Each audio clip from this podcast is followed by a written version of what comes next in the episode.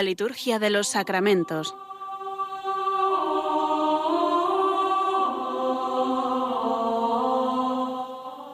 Con el Padre Juan Manuel Sierra.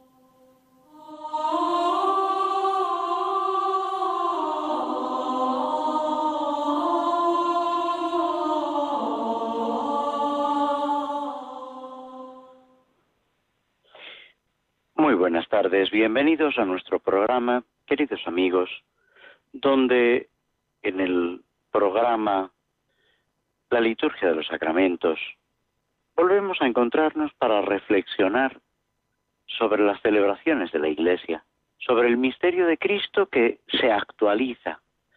Quiere esto decir que vuelve a hacerse presente, actúa en nosotros y se desarrolla, podemos decir, esa salvación de Dios, la salvación de Dios que, por lo que se refiere a Jesucristo, lógicamente, está realizada, pero que en cada uno de nosotros, como consecuencia de la gracia y de nuestra respuesta, debe ir creciendo y desarrollándose.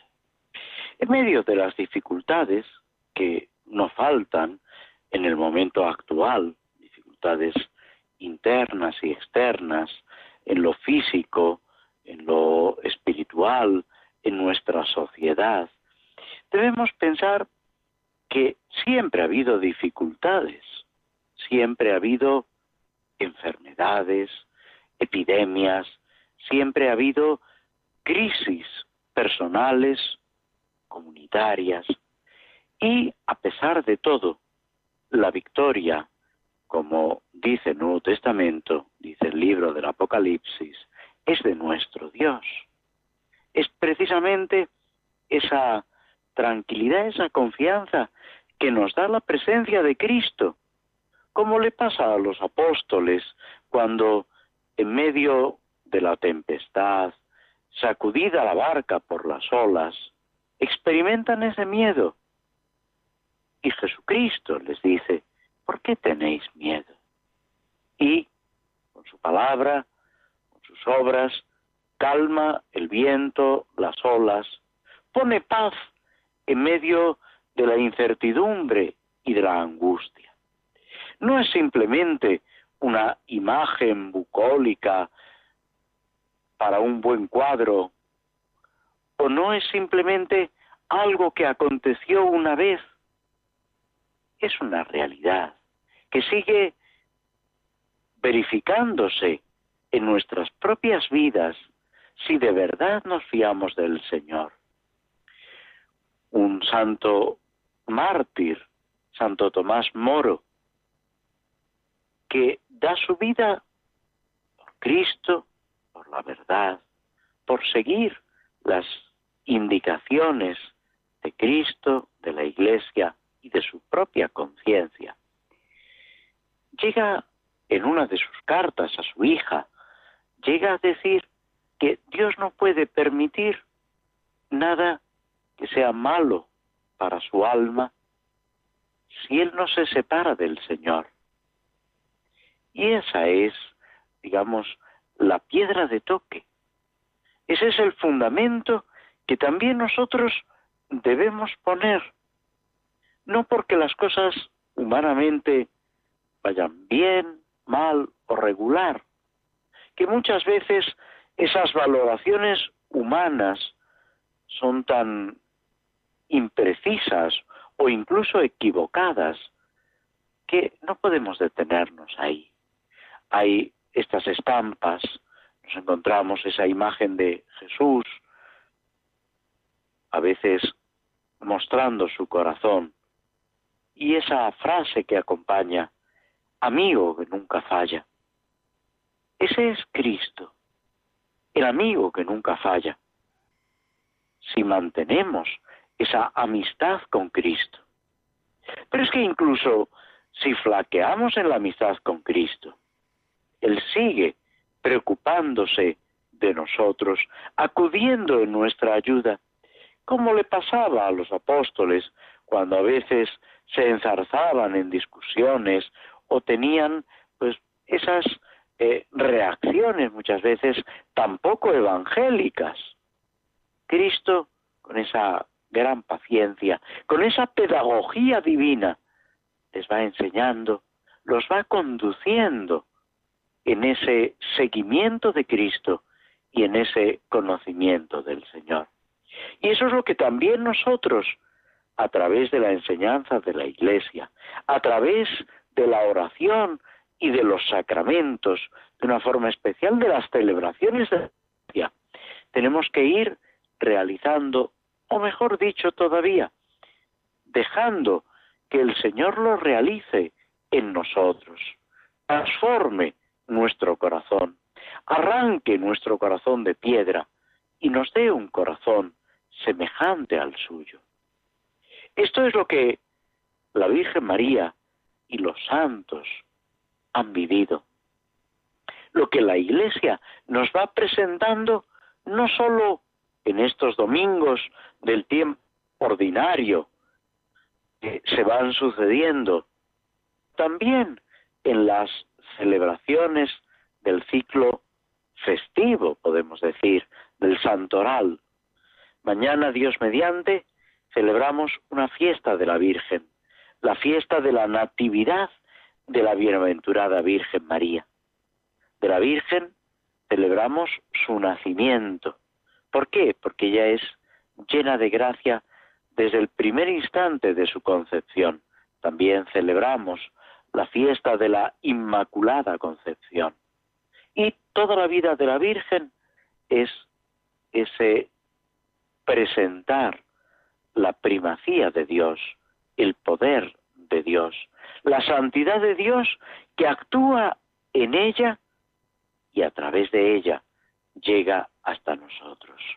Es una fiesta que aparece en textos apócrifos, es una eh, fiesta que se celebra, que se desarrolla primero en Oriente y de ahí prácticamente en el medievo pasa como celebración a Occidente, donde con mucha rapidez se difunde, se propaga.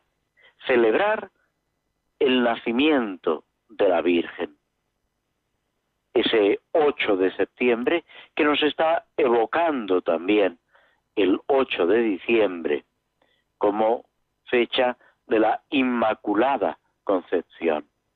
Hay un simbolismo en esas celebrando la concepción y el nacimiento, como pasa también con la, eh, digamos, eh, el nacimiento de Jesús, la fecha del 25 de diciembre, con respecto a la anunciación o la encarnación el 25 de marzo. La Iglesia, al presentar ese nacimiento de la Virgen María, nos invita a alegrarnos por el papel que ella juega en la historia de la salvación. Algunos autores espirituales han comparado a la Virgen María con la luna, porque brilla en las tinieblas, nos alumbra, nos da luz en medio de las dificultades, aunque la luna no brilla con luz propia, sino con la luz que ha recibido del sol. El sol sería Dios y la Virgen María lo que hace es transmitirnos esa luz, sobre todo en medio de las dificultades, cuando es de noche, cuando por un motivo o por otro estamos rodeados de tinieblas.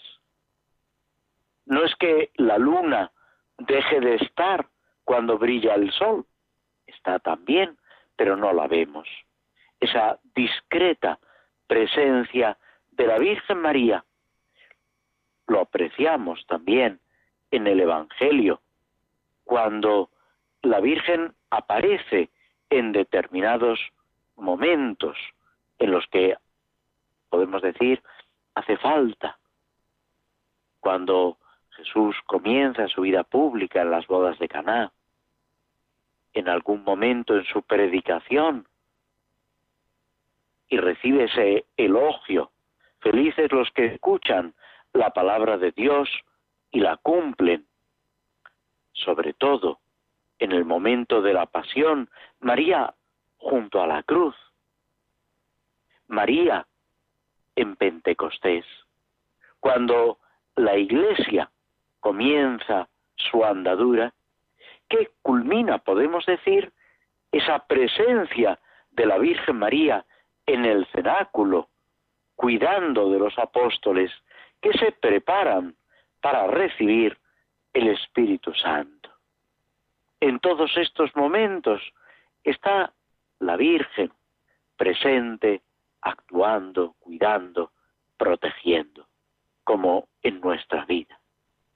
La oración colecta de este día no tiene prefacio propio, nos remite al prefacio mm, del común o el prefacio primero de la Santísima Virgen María, dice, concede Señor a tus servidores, tus siervos, el don de la gracia del cielo, la gracia, la acción de Dios, para que cuantos hemos recibido las primicias de la salvación por la maternidad de la bienaventurada Virgen María, o sea, gracias a la Virgen que es Madre de Dios, hemos recibido a Jesucristo, la salvación.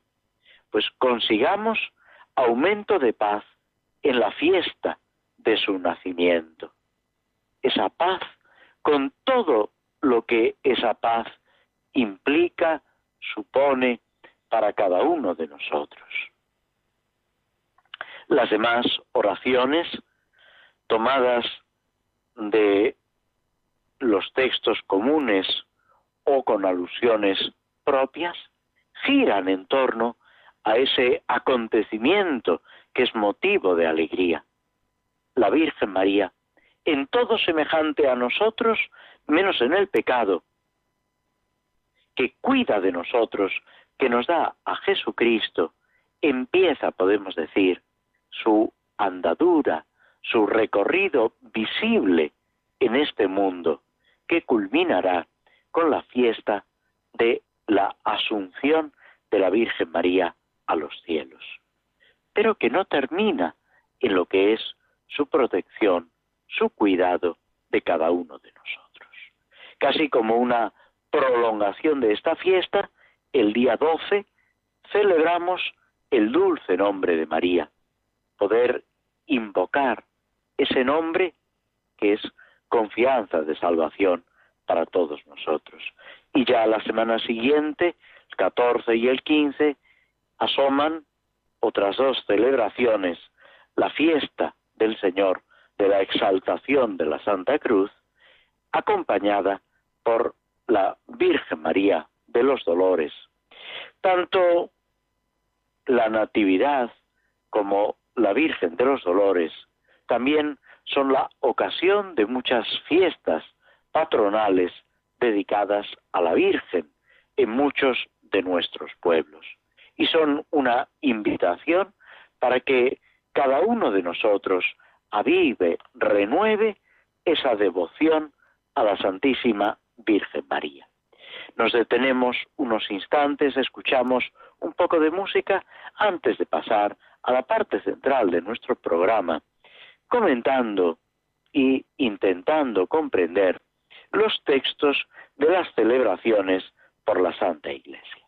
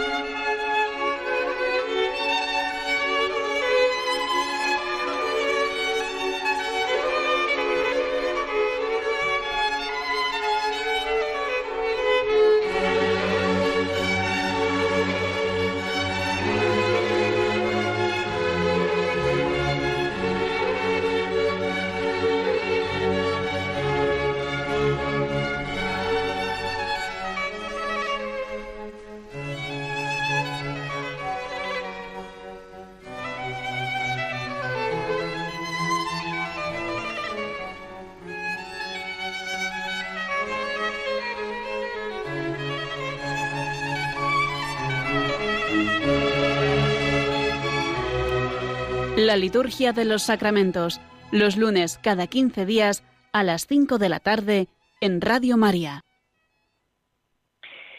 Tomamos una poesía de Miguel Cervantes, uno de los grandes autores de nuestra literatura castellana, que son también eh, ejemplo para nosotros de devoción, de vivencia de la fe y muchas veces de una tierna devoción a la Santísima Virgen María. Una poesía que quizá muchos de vosotros habéis leído, escuchado, incluso sabéis, conocéis de memoria. Niña de Dios, de Miguel de Cervantes. Niña de Dios, por nuestro bien nacido, tierna pero tan fuerte que la frente es más endurecida que bajasteis de la infernal serpiente. Brinco de Dios, de nuestra muerte vida, pues vos fuisteis el medio conveniente que redujo a pacífica concordia de Dios y el hombre la mortal discordia. Creced, hermosa planta, y dad el fruto, presto en sazón, por quien el alma espera cambiar en ropa rozagante el luto que la gran culpa le vistió primera. De aquel inmenso y general tributo, la paga conveniente y verdadera en vos se ha de fraguar. Creced, Señora, universal remediadora. Y con este canto, con esta admiración a la Virgen, entramos, como decíamos hace un momento, en las misas y oraciones por diversas necesidades, concretamente las misas por la Santa Iglesia. Y nos habíamos quedado en el programa anterior en la misa para elegir un papa o un obispo. Trata de un formulario de misa que se puede utilizar cuando se ha de elegir un papa para la Iglesia Universal o el obispo de una diócesis. Es más corriente este último caso cuando eh, el obispo, pues, mm, o bien ha fallecido o bien se le ha aceptado la renuncia por motivos de edad o de salud, etcétera. Cuando se está esperando que se designe que el Papa nombre un nuevo obispo para la diócesis o cuando eh, ha fallecido el Papa o en el caso de Benedicto XVI, pues después eh, la renuncia del Papa cuando esperaba esa reunión de los cardenales, ese cónclave para elegir un nuevo papa. Esa oración, esa súplica de la Iglesia para recibir el pastor que Dios quiere, un pastor adecuado, utilizando esa expresión bíblica, un pastor conforme al corazón de Dios. La antífona de entrada, que utiliza un poco esta imagen, está sacada del primer libro de Samuel. Suscitaré un sacerdote fiel que obre según mi corazón y mi deseo. Le construiré una casa estable y caminará siempre en mi presencia. Son frases que están dichas de la descendencia de David pero que se aplican también a aquel que en nombre de Cristo tiene que regir una iglesia particular o la iglesia universal. Decíamos en programas anteriores, el Papa es vicario de Cristo, pero es también Cristo en medio de la iglesia. Como lo designaba Santa Catalina de Siena, el dulce Cristo en la tierra. Y lo que es el Papa en la Iglesia Universal, lo es cada obispo en su diócesis. Vicario de Cristo, representante de Cristo, Cristo en medio de su pueblo. Y así tenemos que recibirlo, escuchar su palabra, pedir por él para que cumpla su misión y colaborar con él. El obispo que debe ayudarnos a cada uno según nuestra propia vocación, según la llamada de Dios, según los dones que Dios va derramando en nuestra vida, pues con el obispo, con la ayuda del obispo, colaborando con él y él cuidando de nosotros, debemos ir creciendo en santidad. La oración colecta, que podemos decir es el centro de este formulario de misa, dice, oh Dios, Pastor eterno, que gobiernas a tu grey con protección constante. Parece que no estamos diciendo nada y sin embargo son afirmaciones muy importantes. Dios es el pastor eterno. Es Dios quien cuida de ese rebaño siempre, eternamente.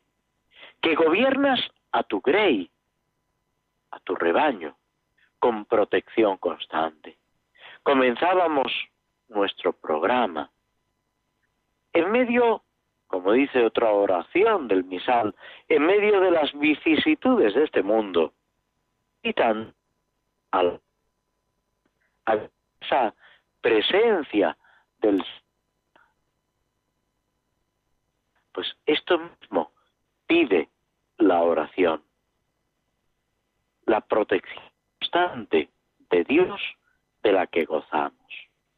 Por eso podemos pedirle, y en la oración decimos, te rogamos misericordia infinita, conociendo esa misericordia, seguros de esa misericordia que no tiene límites. Te rogamos que concedas a la Iglesia un pastor que te agrade por la santidad y nos ayude con vigilante solicitud. Aquí está pidiendo la santidad y la prudencia, la santidad y la sabiduría, la santidad y esa disposición de ánimo para cuidar de cada uno de nosotros.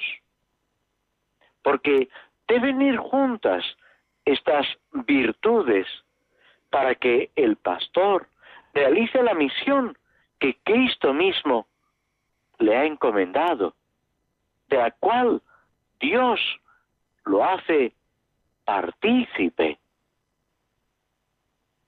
Es importante que lo vivamos así, sobre todo cuando esperamos esa intervención de Dios en la llegada de un nuevo obispo o cuando llega el momento de la elección de un nuevo papa. La oración sobre las ofrendas, pues la comunión, y a insistir en esto mismo.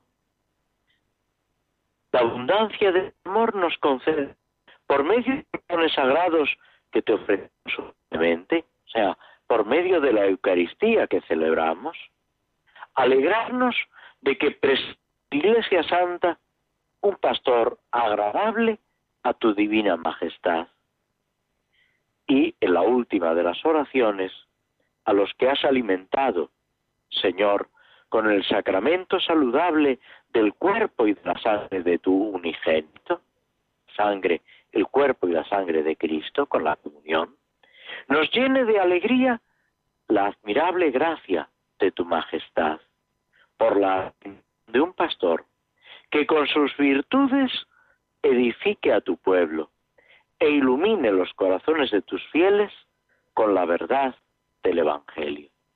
Recordemos, ya se decía en oraciones anteriores, esa triple función que el obispo, cualquier pastor y también de alguna manera todo cristiano ha recibido de Cristo, sacerdote,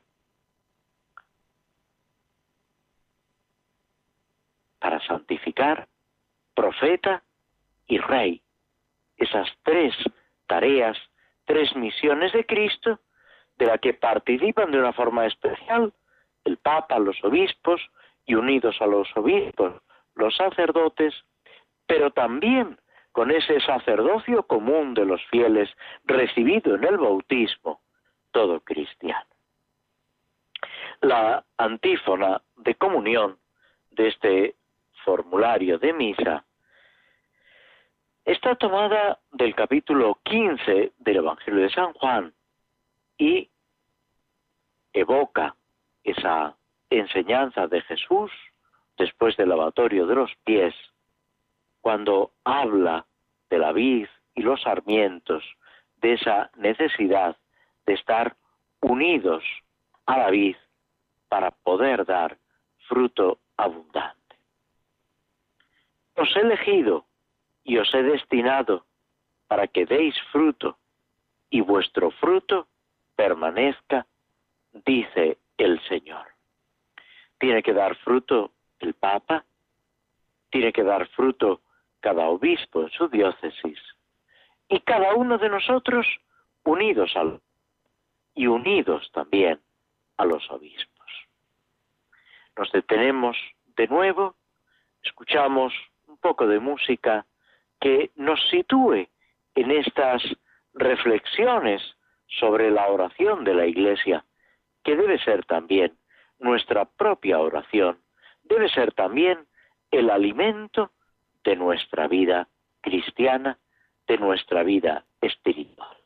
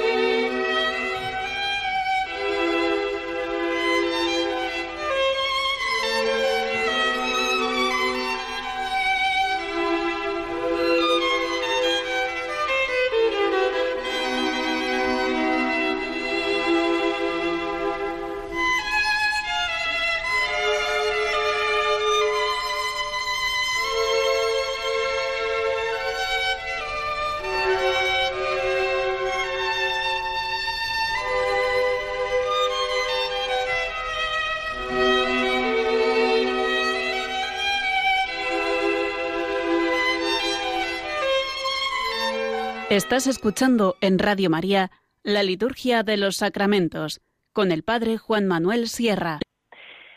Entramos, o mejor dicho, continuamos con el Salmo 31, esta acción de gracias por el perdón del pecado y al mismo tiempo ese mostrar la acción de Dios.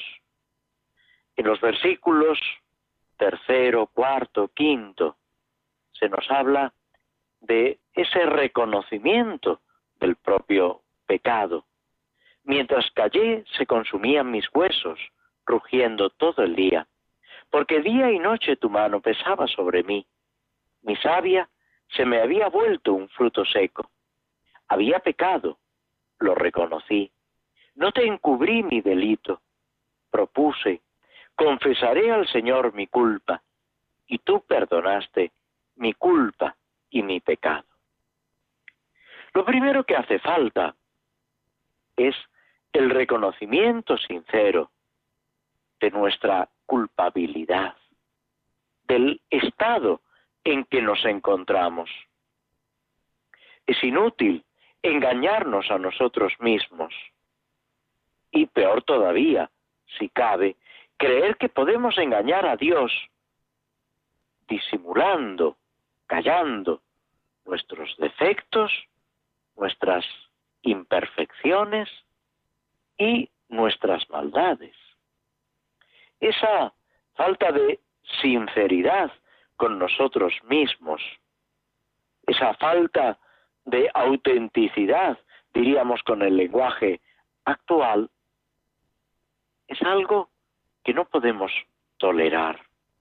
Es como una traición a nosotros mismos. Es una especie de separación de nosotros mismos. Y ya es una enfermedad que se va agravando. Mientras callé, se consumían mis huesos, decíamos en el versículo tercero. Mi savia se había vuelto un fruto seco. Es, podemos decir, resecarnos por dentro.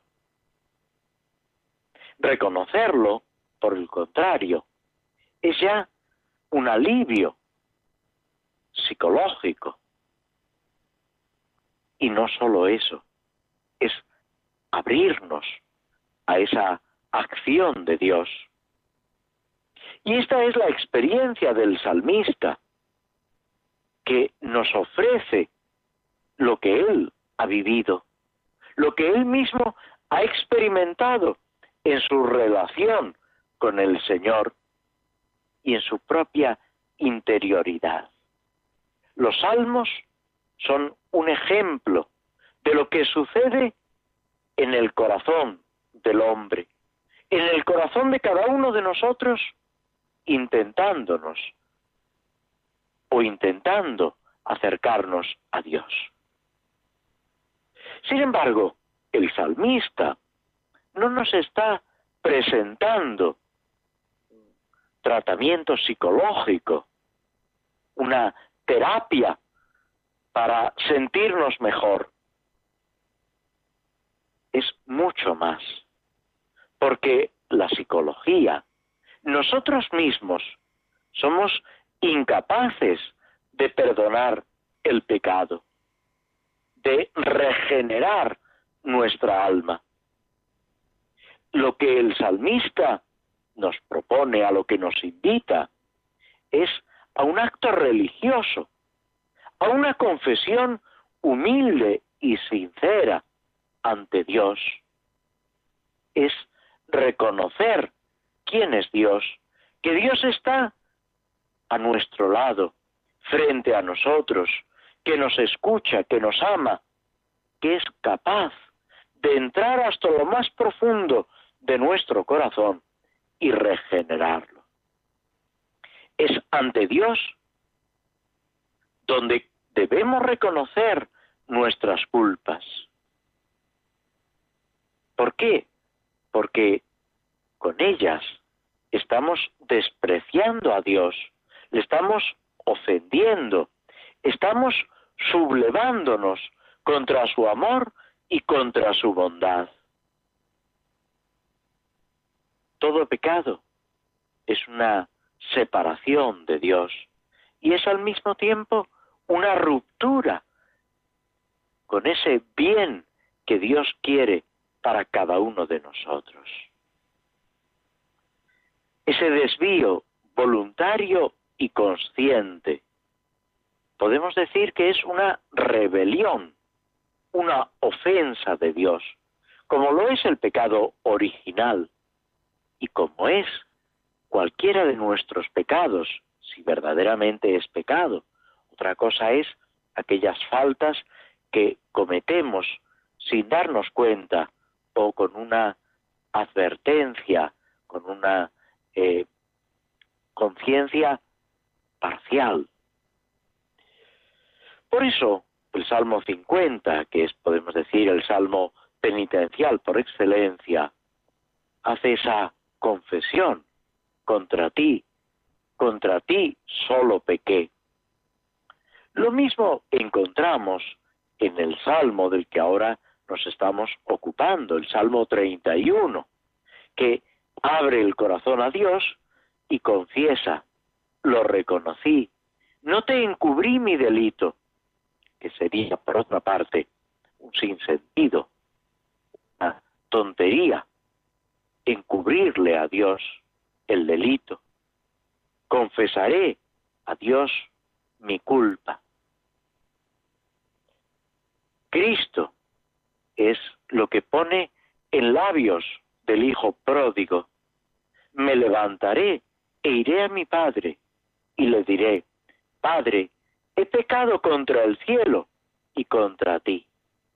Ese paralelismo entre el Hijo pródigo y el salmista, experimentando el vacío interior que produce el pecado, el remordimiento, la humillación, el hambre, ese deseo de Dios, del que tantas veces se sirve el Señor para que nos acerquemos a Él, para que vivamos en su presencia, para que volvamos a Él con ilusión. Y el término infalible de este proceso es, tú perdonaste mi culpa. El perdón no es el proceso natural de un tratamiento psicológico, de una terapia humana, sino la respuesta infalible del amor de Dios al arrepentimiento del creyente. Más abajo, el mismo Salmo va a insistir, al que confía en el Señor, la misericordia lo rodea. No es la confesión de la culpa lo que perdona el pecado, sino Dios mismo, quien perdona al pecador, quien lo hace partícipe de su amor, de su cariño, podemos decir, de su cuidado. Luego viene la solidaridad del pueblo de Dios. Por eso, que todo fiel te suplique. El pecado de un miembro del pueblo de Dios es algo que repercute en la totalidad de la Iglesia, del pueblo de Dios. De aquí que la curación, la conversión de uno tiene su repercusión en toda la Iglesia. Por eso el salmista hace partícipe a la comunidad de su alegría. Invita a todos a seguir este camino de salvación. Que todo fiel te suplique. Ese sentido comunitario que aparece repetidas veces en el Nuevo Testamento. No hay un pecado que sea privado. Aun lo más secreto afecta a toda la Iglesia como un cuerpo, un cuerpo unitario, vivo, que vive la misma vida de Cristo en la fe y en el amor. De ahí la confesión del creyente y el perdón de Dios en un sacramento visible, en la absolución del sacerdote, que representa a Dios y a la Iglesia. Ese aspecto comunitario de la penitencia se resaltaba de una forma especial en las primeras comunidades cristianas. Uno de los libros más antiguos, la Didaje, la enseñanza de los doce apóstoles, invita, confesarás tu falta o tus faltas en la asamblea y no harás oración con conciencia pecaminosa. Tal es el camino de la vida. El Evangelio del domingo pasado nos invitaba también a acudir a la comunidad si alguien ofendía y no quería privadamente reconocer su falta, su culpa, su pecado. Con esta llamada a reconocer nuestras faltas y a invocar el perdón, la misericordia de Dios, hacemos una pausa, escuchamos un poco de música antes de pasar a la última parte de nuestro programa, donde nos ocuparemos de la obra de Tolkien, El Señor de los Anillos.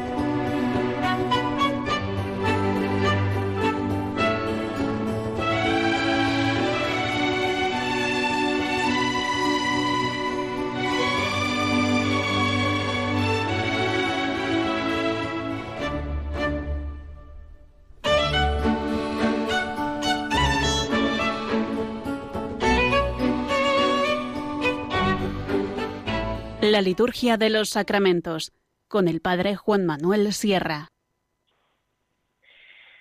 Acompañando a Frodo, al protagonista de la obra El Señor de los Anillos, nos habíamos quedado en medio de ese bosque, de esos campos, en los que Frodo intenta mm, abrirse camino para, sin encontrarse con esos personajes siniestros, extraños, que son los jinetes negros, intenta llegar a el paso del río Brandivino.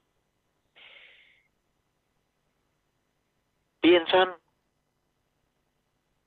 en tomar un atajo, lo han tomado han experimentado estas dificultades y Pipín, uno de ellos, recuerda la frase que antes había expresado, los atajos cortos traen retrasos largos. Y esto vale para lo humano y lo divino. Las cosas llevan su tiempo. El tiempo trabaja a favor de Dios. Y debemos dedicar su tiempo a cada cosa. El Señor nos acompaña, cuida de nosotros, pero lo mismo que el Señor no tiene prisa en esa instrucción a los apóstoles, en ese estar con ellos, podríamos decir, hablando un poco a la ligera, perdiendo el tiempo con ellos. También nosotros, en nuestro trato con el Señor, tenemos que dedicarle tiempo, tenemos que cuidar esos ratos para estar con Él, disfrutar de las celebraciones, incluso cuando nos parece que se alargan, no obsesionados por el reloj, no obsesionados por un planteamiento pragmático, utilitarista, por esa prisa que tantas veces se nos mete, esa prisa que es un peligro para nuestra vida, para nuestras relaciones humanas, la dedicación a la familia, a los amigos, a los seres queridos y sobre todo esa dedicación a Dios.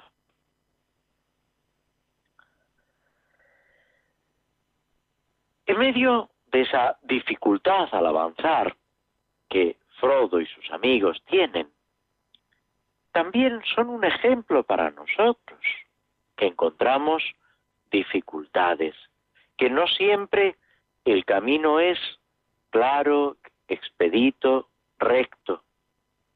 Y sin embargo, podemos encontrar en un momento y en otro una salida a las dificultades.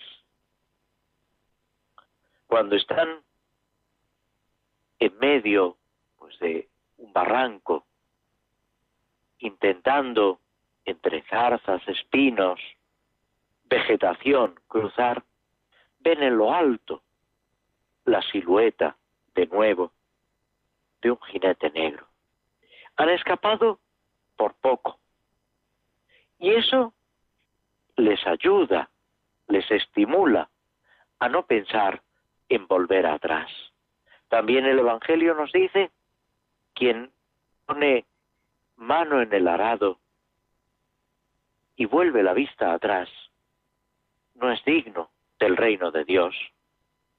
Podemos recordar en la escritura en el Antiguo Testamento, en el libro del Génesis, a la mujer de Lot, que huyendo cuando la destrucción de Sodoma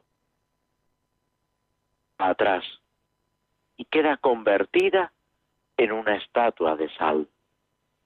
La sal es signo de donde no hay vida. No podemos renunciar a nuestro pasado.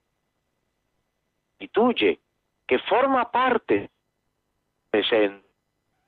Pero tenemos que ponerlo en manos de la misericordia, viviendo el presente, que es a lo que Dios mismo nos invita. Centrados en el momento presente, en lo que Dios está haciendo en nosotros, con nosotros, aquí y ahora, viviendo con ilusión cada momento que Él nos regala y descubriendo que no es posible la vuelta atrás. Descubren cuando paran a comer que los elfos les han dejado comida y bebida. Y eso les anima. Tantas ayudas. Veremos que a, lo largo de la obra los elfos les van ayudando, dando alimento para el camino. Nosotros tenemos ese pan para el camino, que es la Eucaristía, que es el cuerpo de Cristo que nos sostiene. Vuelven a oír una especie de grito de lamento que les hiela la sangre. Aún así, apoyados unos en los otros y con esa esperanza, pueden seguir adelante. Y llegan a una zona más cuidada. Las tierras de un hobbit, de un granjero, del viejo Magot. Y Frodo de nuevo se llena de temor, porque este hobbit, este granjero, cuando Frodo era un muchacho, le, podemos decir, le ha regañado, le ha prohibido entrar en sus tierras, porque Frodo acostumbraba a quitarle los frutos del campo, sobre todo a robarle setas. Y el granjero lo ha atemorizado con sus perros. A pesar de todo, animados por Pipín, siguen adelante y se encuentran con el granjero. Es otra de las características de esta obra de Tolkien. Cómo muchos de los personajes que van apareciendo, con los que se van encontrando los protagonistas, les brindan una ayuda inesperada, un consuelo, unos medios para afrontar las dificultades. Magot, el granjero, sorprendido, preguntándoles por dónde han llegado a sus tierras, les dice que merodea gente extraña. Y les va a contar que otro caballero negro ha pasado por allí. Es importante que le den ocasión para explicarle. Si le dan la oportunidad, el granjero les puede explicar y les puede orientar. Llegamos una vez más a esa pérdida de tiempo. Incluso Frodo tiene prisa y sin embargo reconoce que debe esperar. Les ofrece una cena, ese compartir los alimentos, esa alegría compartida. Y después va a darles una ayuda más. Los va a llevar con una carreta hasta el mismo río que deben cruzar. Ellos aceptan esa ayuda para seguir adelante.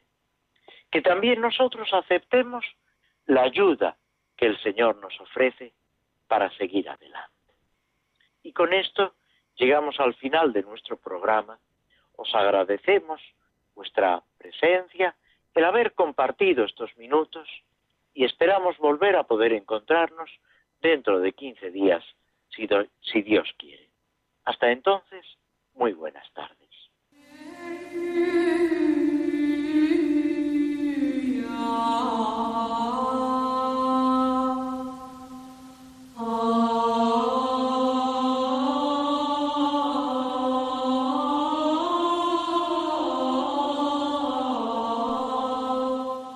Así concluye en Radio María la Liturgia de los Sacramentos, un espacio dirigido por el Padre Juan Manuel Sierra.